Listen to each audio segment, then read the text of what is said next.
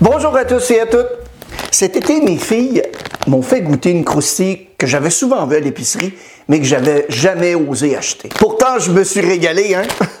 Je vous parle des Flaming Hot Cheetos.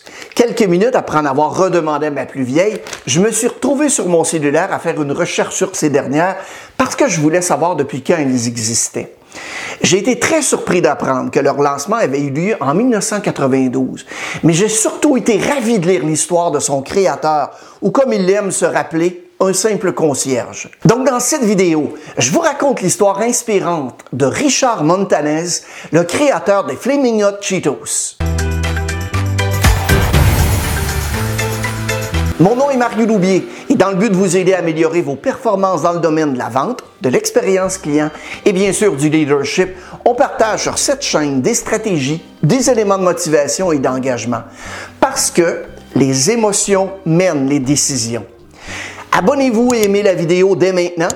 Si vous avez un ami ou un membre de votre famille qui pourrait tirer profit de la présente vidéo, eh bien n'hésitez pas à la partager. Vous pouvez aussi écouter cette vidéo en podcast en cliquant sur les liens dans la fiche description au bas de l'écran. Un certain matin, à la fin des années 1980, un groupe de cadres supérieurs de Frito-Lay, la compagnie de Krusty, ils sont réunis dans une salle de conférence en Californie pour écouter ce que Richard Montanes avait à dire. Montanes était en fait d'anomalie dans la réunion. Il était loin d'avoir leur parcours académique. Il était aussi très loin d'avoir un diplôme d'études avancées. Il avait tout simplement une éducation de quatrième année. Il ne savait ni lire ni écrire. En fait, Montanez était concierge chez Frito-Lay. Mais c'était un concierge qui avait une idée. Une idée qui allait engendrer des millions de dollars à l'entreprise et par le fait même devenir une icône des grignotines les plus connues et les plus célèbres de son histoire, les Flaming Hot Cheetos. Montanez a grandi dans les années 60 à Guasti, en Californie, une petite ville agricole située à 65 km à l'est de Los Angeles. Sous le soleil étouffant de la vallée de Cocamonga, sa mère, son père, son grand-père et ses onze enfants ont mis la main à la pâte et dormaient ensemble dans une maison à une seule pièce. En tant qu'immigrant mexicain de première génération dans une école entièrement blanche, Montanez avait accès à peu de ressources et avait de la difficulté à comprendre ses professeurs. Il se souvient encore que sa mère l'aidait à se préparer pour l'école et qu'il pleurait parce qu'il parlait pas anglais. Un jour en classe, l'enseignante a fait le tour de la salle en demandant à chaque enfant de nommer l'emploi de ses rêves docteur, astronaute, vétérinaire, etc.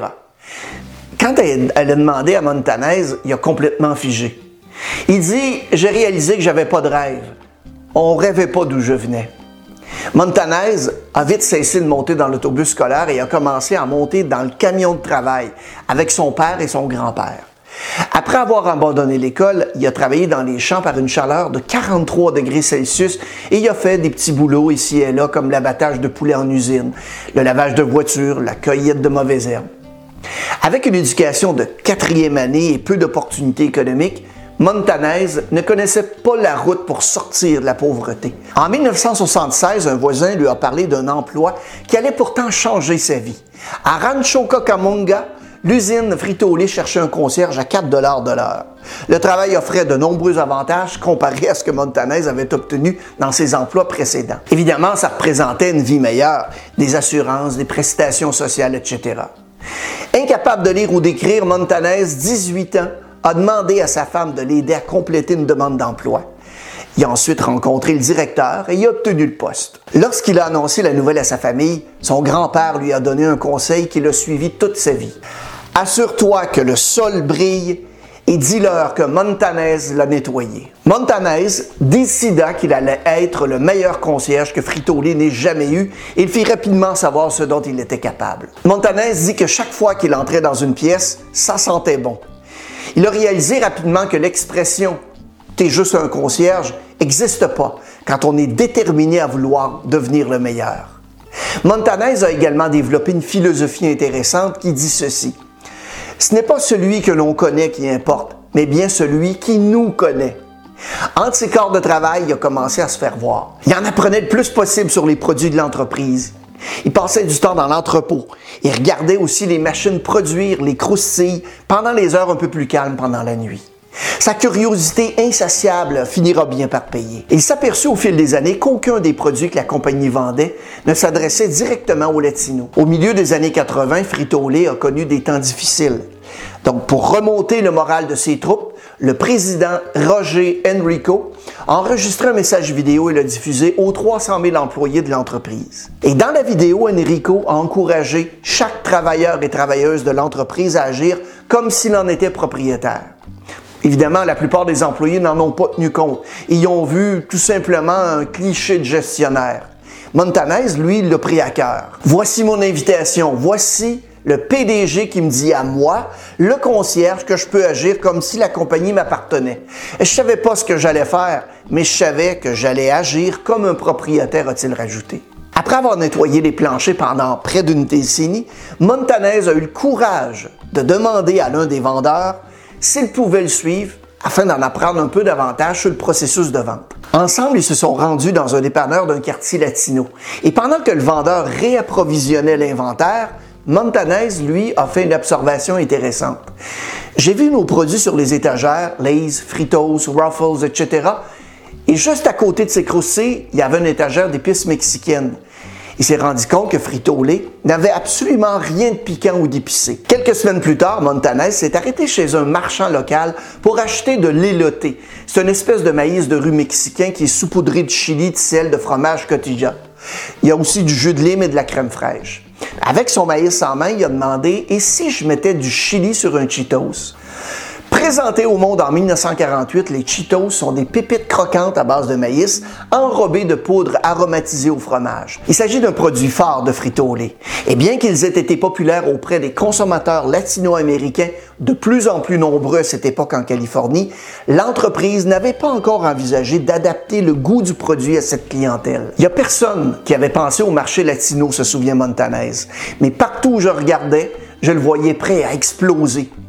Ainsi, Montanez a écouté les paroles du PDG et a agi comme un propriétaire de compagnie. Un soir qu'il travaillait tard à l'usine de production, il a ramassé des Cheetos qui n'avaient pas été encore saupoudrés de fromage.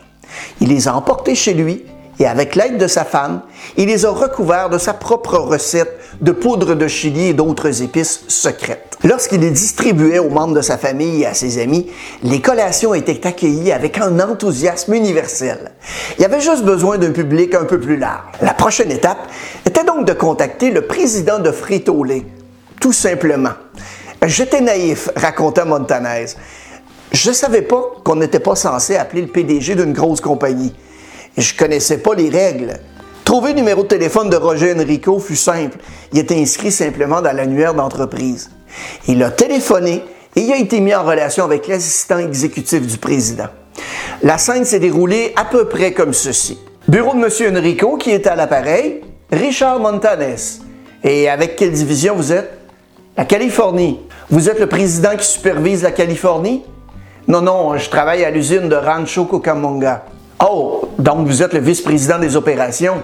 Non, je travaille dans l'usine. Vous êtes le directeur de l'usine? Non, je suis le concierge. L'assistant fait une pause qui semble durer une éternité pour Richard.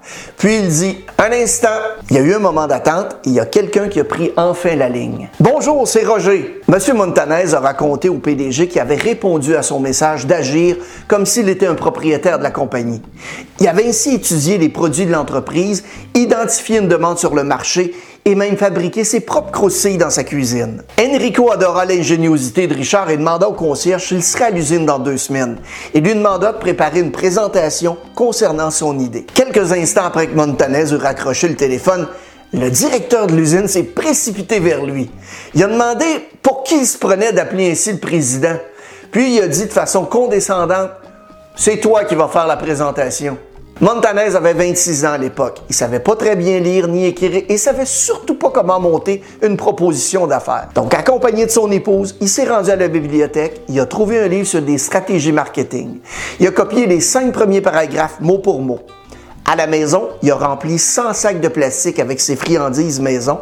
Il les a scellés avec un fer à repasser et il a dessiné manuellement un logo sur chaque emballage.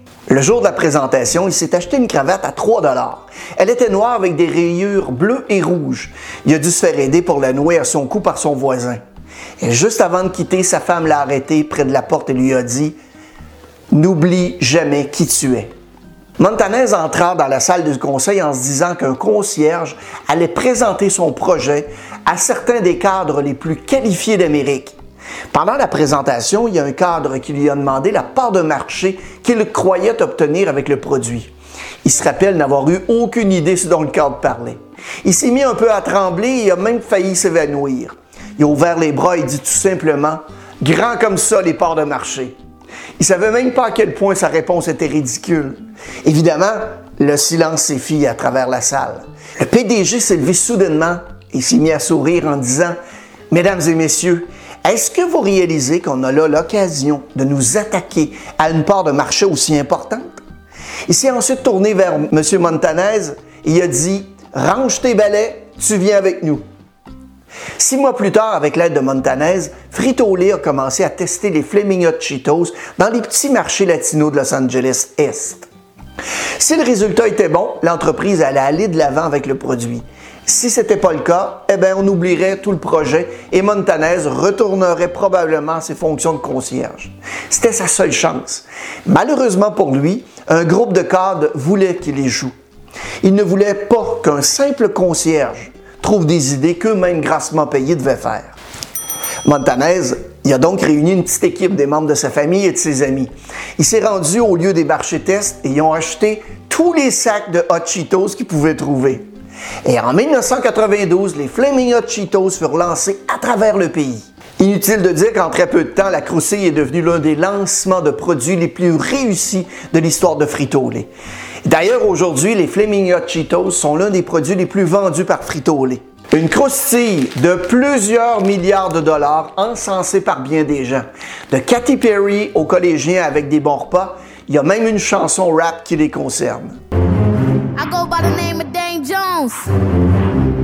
I'm with my crew. And we gonna show y'all what we be snacking on. You dig? Okay. Hot Cheetos and. Montanez ne balait plus.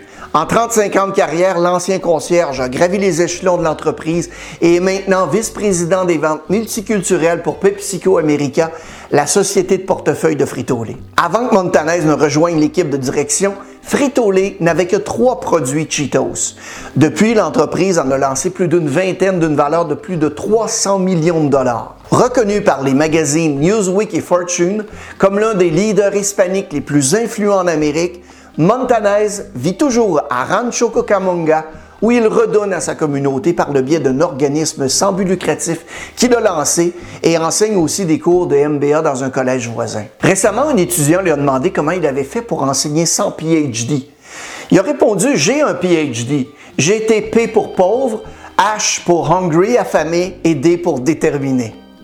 Maintenant, vous avez entendu l'histoire. Qu'est-ce que vous allez faire de différent? Passez à l'action et faites-moi signe. Merci pour votre écoute.